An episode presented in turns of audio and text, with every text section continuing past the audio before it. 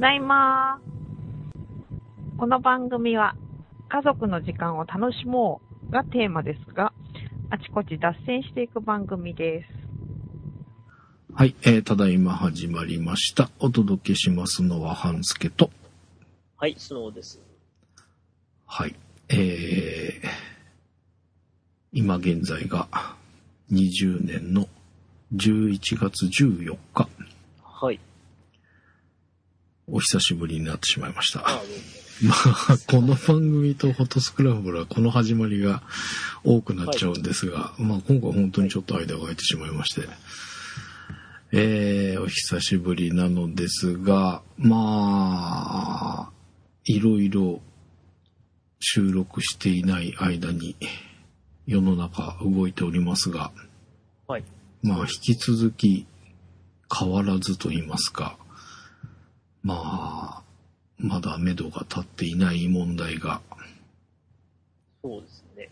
えー第3波になってるだろうと。はい。まあ言わないよね。なんで言わないんだろうね。えーと、公式見解は、さ第3波って言いたくないってことなんじゃないでしょうか。やっぱそうなのかね。でもそれ、公式見解は言いたくないっていうのが公式見解だと思いあ。っていうことなのか。そういう、ですよね、だって。そういう公式見解ってこと認識してないって言ってましたこう第3波とは認識してないとか、あの、なんだっけ、そういうあれは、では、とはまだ、ないとか、なんとか、なんだっけ。うん。いや、そのう、ちきっとあの、第3波とはか、あの、なん、なんだっけな。という定義はありませんとか言い出すと思いますよ、政府の人たちは。ーでもそもそも第2波の時も、まあこれは2波ですねっていうのは言ったの言わなかったんじゃない？いや、結局なんかあんまし、うん。言わなかった感じですよね。なんかぼやぼや？ほんとぼやぼやって。でもみんなの認識として、あれは第2波であって、今は第3波っていう認識があるじゃないですか。いやまあ、マスコミはグラフをか出せば確実に。うん。マスコミとあとの、まあ専門家っていうかそういう医療関係の人たちは、うんうん。ね、あの感染者の数をモニタリングしてるわけなんで、うん。見れば波が3つ目回ってきてるのうん。ね、波になってんの分かるから、あれが波じゃなきゃ何なんだって話ね。はい、ということなので、まあちょっと今週は、えー、久々なんですが、ちょっと短めでということなんで、はい。まあ、僕らの身の回りのそのコロナの状況なんかを少しおはい話をさせてもらおうかなと思うんですが、はい。えー、どうですか？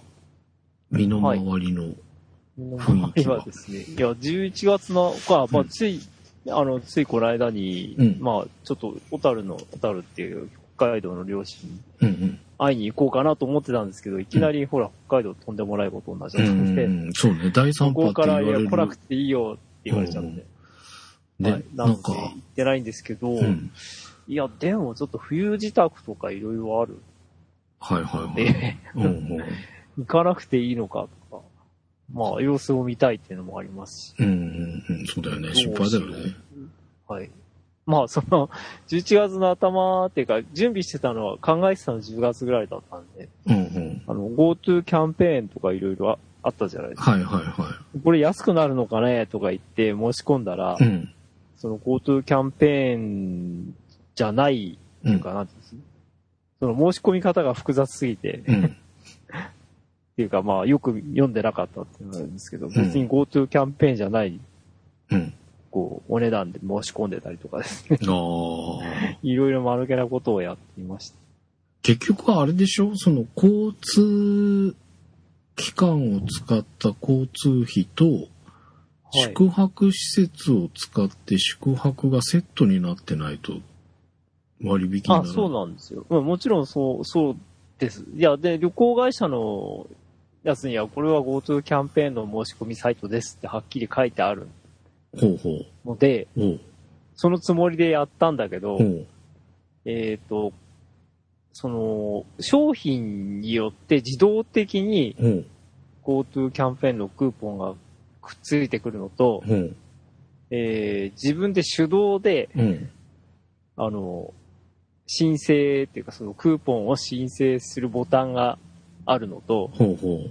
2種類ありまして、そこのサイトは。へーあ、でもなんかあれだよね、そのクーポンがリアルな紙あの、そうそう。クーポンとデジタルクーポンとあるみたいな、はい。聞いたけど。あるんです。はい。うんあ、それはね、えっ、と、えーなんて、現地の、現地っていうか。地域、地域クーポンですね。はいはいだから宿でもらえる、あ、そうそうそうそうそう。あ、まあ、それと別か。それとは別。あうんの、そもそも旅旅行代金そのものの、の、あ、はいはいは それ、それ申し込みサイトに 2,、うん二種類あるってちょっと気がつかなくて、い。いや、そんなんあるの？全然知らんかった。ありましたそうなんだうんへ後で冷静になってよくよく見ると、え。うん。あ、これ使わないとならないじゃんっていう。ええ。まあなんて言ったらいいのかな、その旅行会社によって違うんですよね、なんか、あーいろいろ、その、こう、作り方、サイトの作り方も違うし、まあまあ、そうだ。まあ商品そのものも違うから、うん。僕が普段使ってるところと違うのにしたんですよ。その、あの、地域クーポンの話でうんすね。うんうんあの、こう、向こうで、や、紙でもらえるやつの方がいいんじゃないかみたいな話になって。うん。うん。うん。で、そしたら、あの、そこのサイトのやつは、そう旅行を申し込むときに、えー旅行代金そのものの、えー割引っていうのを適用するかしないかっていうボタンがあって、うんうん それをクリックしなかったがために、普通の料金のうん旅行申し込みになってましうん。えた。なんじゃこりゃまあでも結局キャンセルしたんで、あの、関係ないんですけえどね。ー。いや、でもさ、それ、キャンセルだからっていうのはあるけど、本当に実際に行かなくちゃいけないとか、行きたかったとかだった場合には、はい問題あるよね。なんか、うん。いや、まあ、よくよく冷静に見るとそうなんですけど、別な、その、最初からくっついてくるやつうん。は、が、あの、こう紹介されてるんですね。一番トップページに。うんうんうんうん。自動ですっていう、うん自動ですって、うんうんこの値段は自動ですって書いてあるんですけど、そこから入る先のうん。旅行を選ぶっていうところで、うん。その自動で、自動のやつと自動じゃないやつがある。うん。ちょっと、えーちょっとなんじゃこりゃでした。いや、そうなんだ。はい。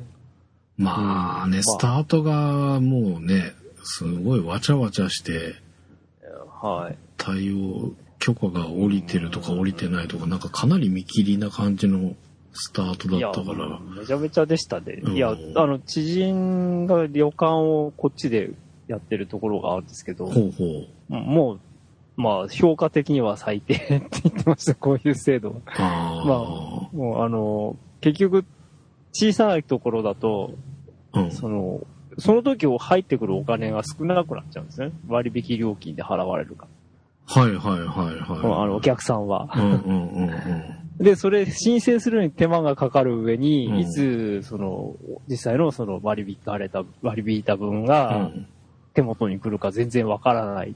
お客さん来れば来るほどなんか、とりあえず自腹で払っとく分が増えるっていう恐ろしいなあ。んで、全然、全然何の役にも立たないっていうか、かえってや迷惑みたいな。ええー、なるほどね。事務的手続きをき考えれば。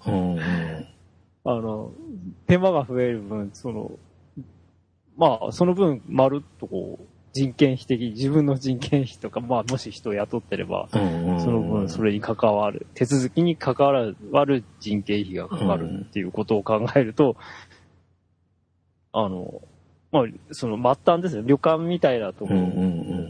だと、あの、まあ、損としか言えないんじゃないかみたいな感じになってあ、そういうことかた。。え、でもそれ実際さ、その GoTo がなかったら、ゼロだったかもしれないとかっていう判断も含めて、あんまり良くなかったって思う。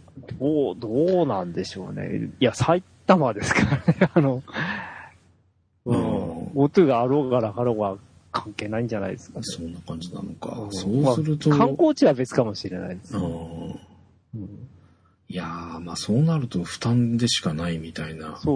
感じになるんだろうね。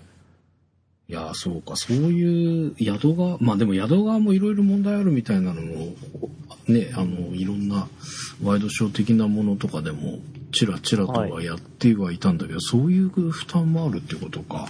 そうですね。まあ、単単純に、単純にそんな感じ、あの、あとまあ、問い合わせがあってもちょっとよくわかりませんって答えるしかないです。ああ、それもなんか他のあれでもやってましたね。その、あの、ええ。ちゃんとした回答が得られてないから答えようがないみたいなことを答えようがない。おっしゃってる宿の方もいらっしゃいましたけど。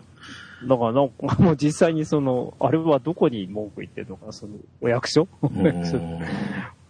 あの、これじゃ困りますって文句言ってましたね。うん、いや、そうだよね。そうか。まあでも、その、今年の暮れの規制は、まあ、す須野さんは諦めたと。そうですね。まあ、あの、どう、どうしたらいいんでしょうって感じです。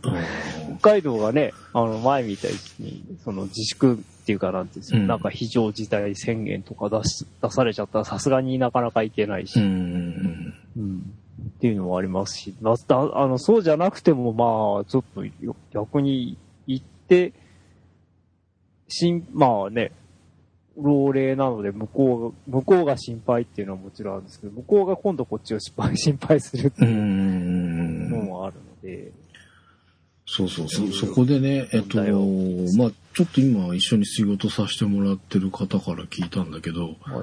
あのーやっぱりスノーさんと一緒で、田舎でご両親が、はい。まあ、それなりの年齢になってきて、はい。で、えっ、と、は夏だったかな。なんか入院されたらしいんですよね。で、まあ、あ。無事退院はされたらしいんだけど、やっぱりしん、その夏のお盆の時は、やっぱコロナのがあれがあるからって、規制されなかったらしいんですよ、その方は。はい。で、まあ今度11月連休ある時に、あの、ええ休みが取れそうだから帰ろうと計画をやはり立てて話をしたら、えーはいもやごさんも若干その不安っていうのもあるんですけど、うん。ご兄弟の家族から帰ってくるなと、そうですか。えー言われたという話を聞きまして。ほどね。なんかやっぱりその、こっちの感じと、まあ地方での温度差みたいなのも結構出てきてるのかなっていう感じあがしまあ、たんですそれけどね。はどうしてもあります。前もね、あの、岩手県の話とかありましたもんうね。ん。うん。なんかもうこ北海道に関して言えばね、温度差っていう点では、うん。あれですよ、きっと多分北海道あんなに出てるのにみんなのんびりしてると思いますよって言ったら怒られるかもしれないけど。なんとなくな、なんとなくなんとなくそんな気がしないでもないですね。ああ。うん。もいや、なんかねの。すごく、う。うんん。距離があるじゃないですか、やっぱり全体的に。はいはいはこう密集してるとこって、まあ札幌とかそこしかないから、い。うんうん。それ以外のところだと、その、こう人と人とが、こう、いっぱいいるっていうことの方が少ないと思うんですよね。ん。うんだから多分、普段そんなマスクするとかし、あんまし考えない人が多いんじゃないかな。うん。いや、まああのそういう普段の生活の温度差っていうのもあるんだけど、ええあの、要は地方から見た首都圏、ああ、すごい危ういところにみんながいて、その人たちが安全な僕らのところに来ないでみたいな。ああ、やっぱそういう感じの見られ方なのかなってういう。ん。で、こっちだともうし、との東京が大変なことになってるとか言われても、仕事だから行かなきゃいけないわけじゃないですか。ええまあ東京に、が目的地じゃないにしても、うん公共交通機関使って東京を通過したりとか、まあ東京が目的地だっていう人も多いだろうし、ええで、まあ買い物もしなくちゃいけないし、で、まあ、はい僕はちょっとって思うんだけど、もう映画？今、あ、知ってますか？鬼滅の刃って。なんか、学学生が今日は早く帰りたいですとか言うのはそれだったんですよ。ものすごい。な、な、どうしたのって言って、映画にとか言って、あ、そう。あの、早く帰りたいんで、って言われた。でも、しっかり授業は最後までやりましたけど。あの、ものの、すごく、だいや、っていうことは映画館満員ってことですか満席そうです。その、す隙間とかなしで。そうで満す。席？あのね、その鬼滅の刃が始まる前後ぐらいまでは、一石飛びとかっていう期間があったって聞いてるんですけど、えすでにその鬼滅の刃を見に行った人に聞くと、もう隙間がなかったと。あ、本当。うんで、しっかりいっぱい入ってる状態でやってましたと。いやーいくらなんか換気とかしてても、うん。ね絶対難しいですよね。うんあの、換気、その、ドア開けとくわけにいかないからね。うんまあでもなんか空調の感じで1時間に総入れ替えが3回とか4回とか完全に入れ替わる状態の。空調設備みたいなのはなんかでやったのを見てましたけど、だから大丈夫なんだとか言ってましたけど、いやーそれ大丈夫ってあんまり言えねえんじゃねえかとか思いましたが。まあでも、それぐらい、っていうか、そその経済効果がうんぬんって言われるぐらい見に行かれてる映画なので、はいそれだけ人が行ってたりするわけじゃないですか。はい。だけど、そんなニュースが流れてても、もう僕らは生活してるじゃないですか。はい。ではい。もそれを多分、ニュースとかでそういう話だけを、片や第3波とか言ってて、で、片や満例、うん満員御礼の 映画はがい、えー上映館増やしてみたいな、そう何何回転しましたとか何百億になりましたみたいなはいニュー。スが並行して流れてるのを外からうん見たら、そりゃ温度差出るわなっていう。あそうっていう感じがするんですけど。だから、ね、その、まあその方からすると、まあ入院もしてるし、退院したとはいえ、やっぱ心配だしあっていうところみたいなんですよね。でもその、ご兄弟の家族からすると、いや、どんな状態になってるかわからんのに、こっちに来て、その親に移したらどうするんだ、みたいな、はい。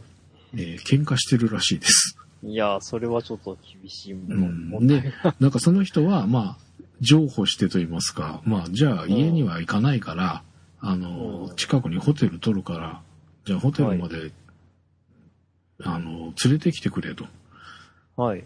で、まあ、ちょっと顔を見せて少し話ぐらいさせてくれって言うんだけど、会ったら、会ったら映るじゃないか、みたいな。っていうか、俺感染してるのかっていう、なんかそんなやりとりで、うんーまあ、わからないですからね。無症状うん。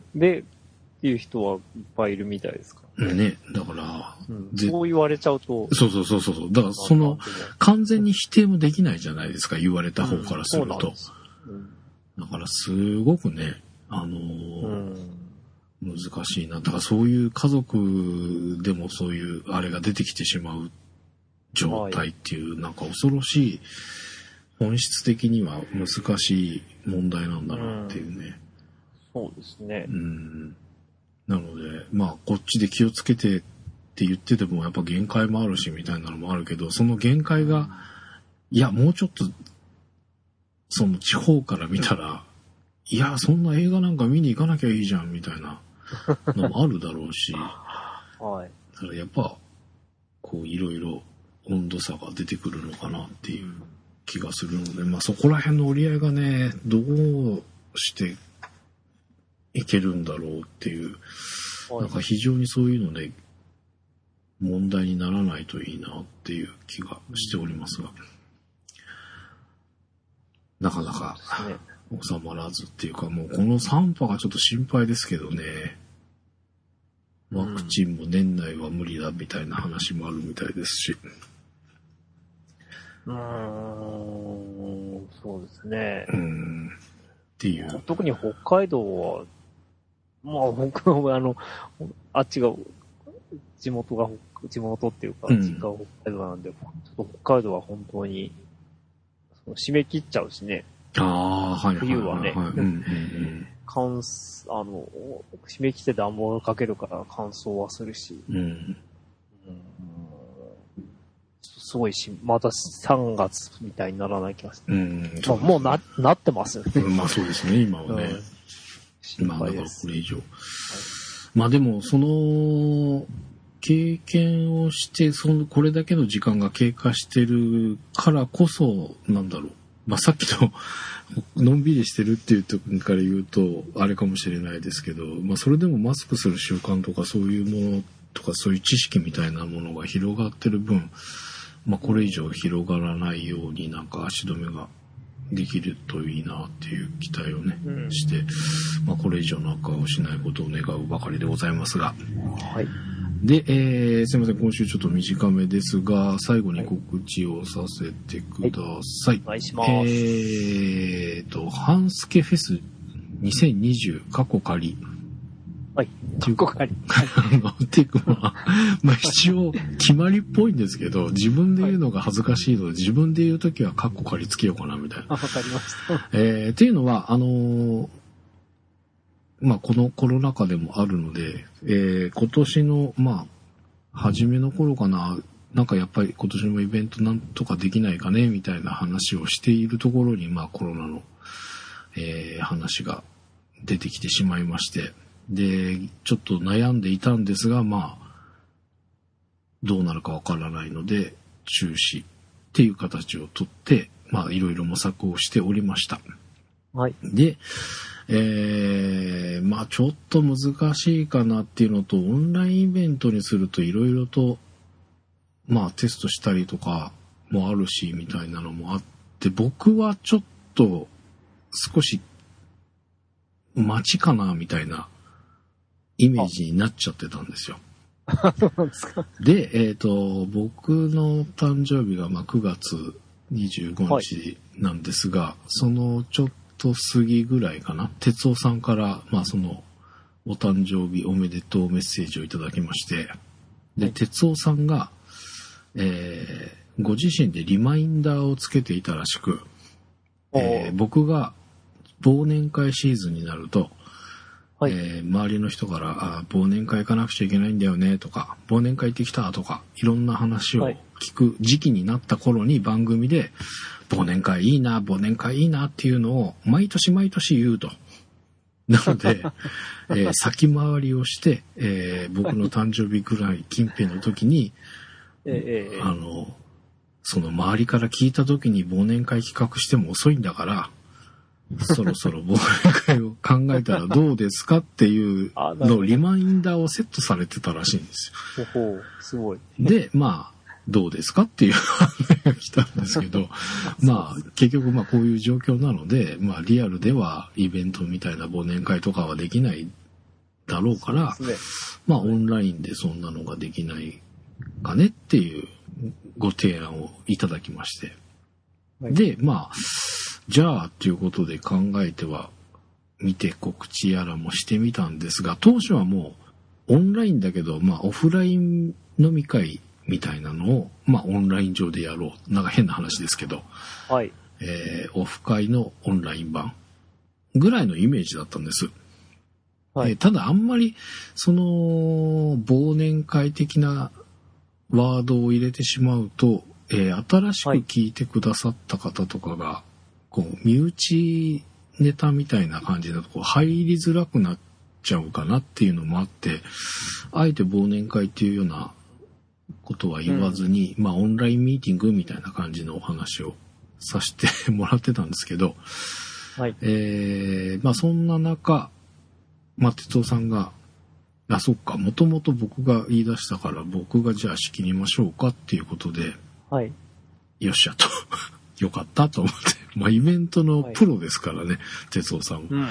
うん。なのでもう丸投げでお願いしちゃいましたら、もう途端にそんな感じではなく、もう本当にイベントっぽくしてくれておりまして、はい。えーそれで、哲夫さんが命名したのがハンスケフェス2020ということになりました。最初僕はオンラインミーティングとかスクランブルオンラインミーティングみたいなそれぐらいのふわっとした言い方をしていたんですが、まあ、えーそういう流れからそんな名前になっております。で、えー一応今番組を配信しているメンバーは全員参加の予定です。と、スノーさんがね、撮影の時間によってはどうなるか、ちょっと今。怪しい感じではあるみたいなんですが、一応、えー参加する方向で検討してくださっているので、まあ一応全員参加の方向です。はいえー開催日が2020年11月22日の日曜日、えー21時から22時半の予定です。はいえーまあこの後説明しますが、若干後ろも前もずれる可能性があります。えー後ろに関しては22時半で一旦、えー区切りまして、えーはいそこで一回閉めまして、で、まあ、ご希望の方がいらっしゃれば、その後、えー延長タイム、とあんまり格別時間決めずに、えー少し延長する予定もしております。はい。えー参加費は無料です。ただし、えー参加条件、えー次の3つの項目を全て了承していただくことが条件となります。はい。え1番、えー、 Zoom が使える。まあ、ネットで Zoom を使って皆さんとつながる想定なので、えーそのズームが使える方。はい。えーまあ、トラブルがあった時には自力で何とかしてくださいということです。えーおそらくトラブルが起こった方それぞれの、えーサポートをするほど余裕はありません。はい。っていうのと、まあ、遠隔地なのでね、物理的に、えー見れなかったりするので、えーまあ、ご自身で何とかしていただくしかないとはいいうことでございます。で、えーイベント自体21時からとお伝えしましたが、接続テストを、えー22時20分頃から行いますので、そこぐらいには参加できる状態にしてください。はい。で、えーイヤホン、ヘッドホン、ヘッドセットなどを使ってスピーカーから音を出さずに接続してくださいとはい。いうことでございます。これは音が回っちゃうっていうのがあるので、あ、あの、えーピーってなるやつですね。あとぐる、まあ、ハウリングしたりとか、はいはいえー喋った声が2回も3回も聞こえてくるみたいなエコーね、うん エコーに入ってしまう。っていう感じなので、えーそういう形で接続ができる方というのが一つ目です。で、二つ目、えー時間と心に余裕がある方。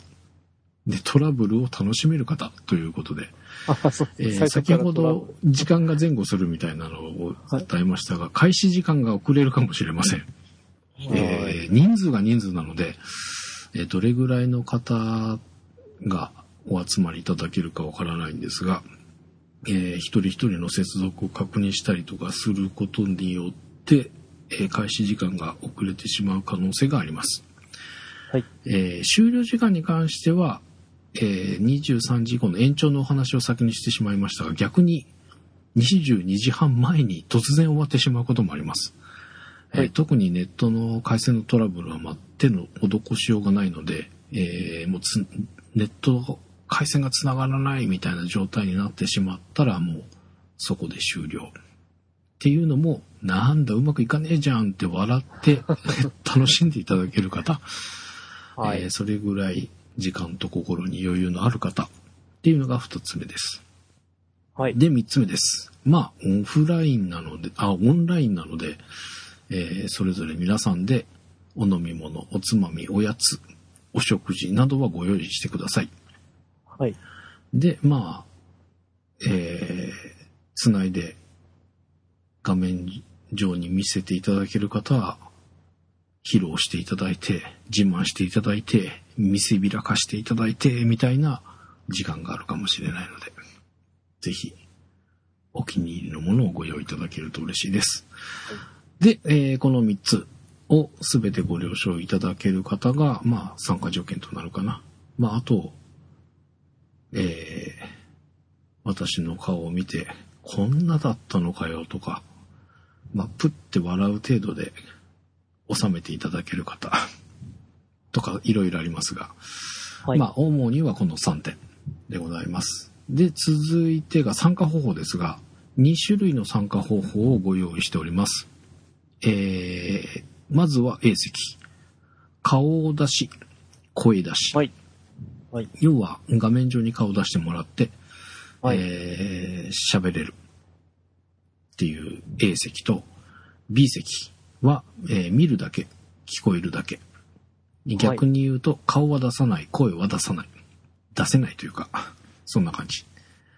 はい。えーで、A 席なんですが、えー顔出しって言いましたけど、えー要はさっき言ったおつまみの自慢とか、あとテロップなんかもちょっと用意してもらってですね、えーちょっと一緒に楽しんでいただこうという、そのための絵を出してほしいっていうことなので、えー恥ずかしいとか、事務所的に NG な稲森泉さんみたいな人とか、えーはい顔出しをしたくない方は、帽子、マスク、サングラス、その他バーチャル背景なんか駆使していただいて OK ですので、えー素顔を出せということではございません。なので、あの、絵が出せるかどうかっていうところが A 席の一つのキーワードになります。えーまあ、工作が得意な方はお面作って被っていただいても構いません。えーで、その、心配がいらない、お気軽に参加していただける B 席なんですが、こちらは、先ほども言いましたが、回線の状況が不安定な場合には優先的にご退出していただく場合があることをご理解ください。なので、えーちょっと回線が心もとないときは、A 席の方を優先させていただきます。なので、え基本的にはあの皆さんつないでいただくんですけど、ちょっと不安定だった場合は B 席の方にご退出いただいて、ちょっと回線を確保させていただくことがあるとい。うことをご理解ください。で、えーお申し込みですが、他の番組ではなんか番組のメールフォームとか使ってくださいみたいなアナウンスをしていた時期もあるんですが、今現在は、えーこちらも哲夫さんが頑張ってくれて専用フォームを作ってくれております。はいえーすでに、えーポッドキャストステーションスクランブルのトップページにフォームが埋め込んでございますので、はい。そちらの方からお申し込みください。えーまあ、積極的に参加していただく A 席、えーお気軽に雰囲気を楽しんでいただく B, B 席、えーどちらも席に余裕がございますので、ふるってお申し込み、そしてご参加ください。はい。えー当日皆様とお会いできるのをメンバー一同楽しみにしております。はい、お願いします。初だもんね。あの、全員が集まってオンラインでなんかするって、これまでないので、いや、とりないですね。ね。なので、あの、メンバー同士も楽しみだったりしますし、はいまあ、初の、あの、試みなのでトラブルもいっぱいあるとは思うんですが、まあ、楽しみな部分も多くあって、なんかは、いそれぞれが集まるとどんな話になるのかっていうのが今から楽しみでございます。はい。えーまあ内容としていくつかご紹介すると、まあ僕らから皆さんへ質問とか、えー皆さんから僕らに対して質問とか、いろいろ話ができるように考えておりますので、ぜひご参加お願いします。いただけると嬉しいです。ということで、えー久しぶりな割に短めになりますが、はい、また次からは通常モードになっていると思いますのでぜひ懲りずにお聞きいただければ嬉しいです。ということでお届けしましたただいま381回お届けしましたのは半助とはい、そうでした。ではまた次回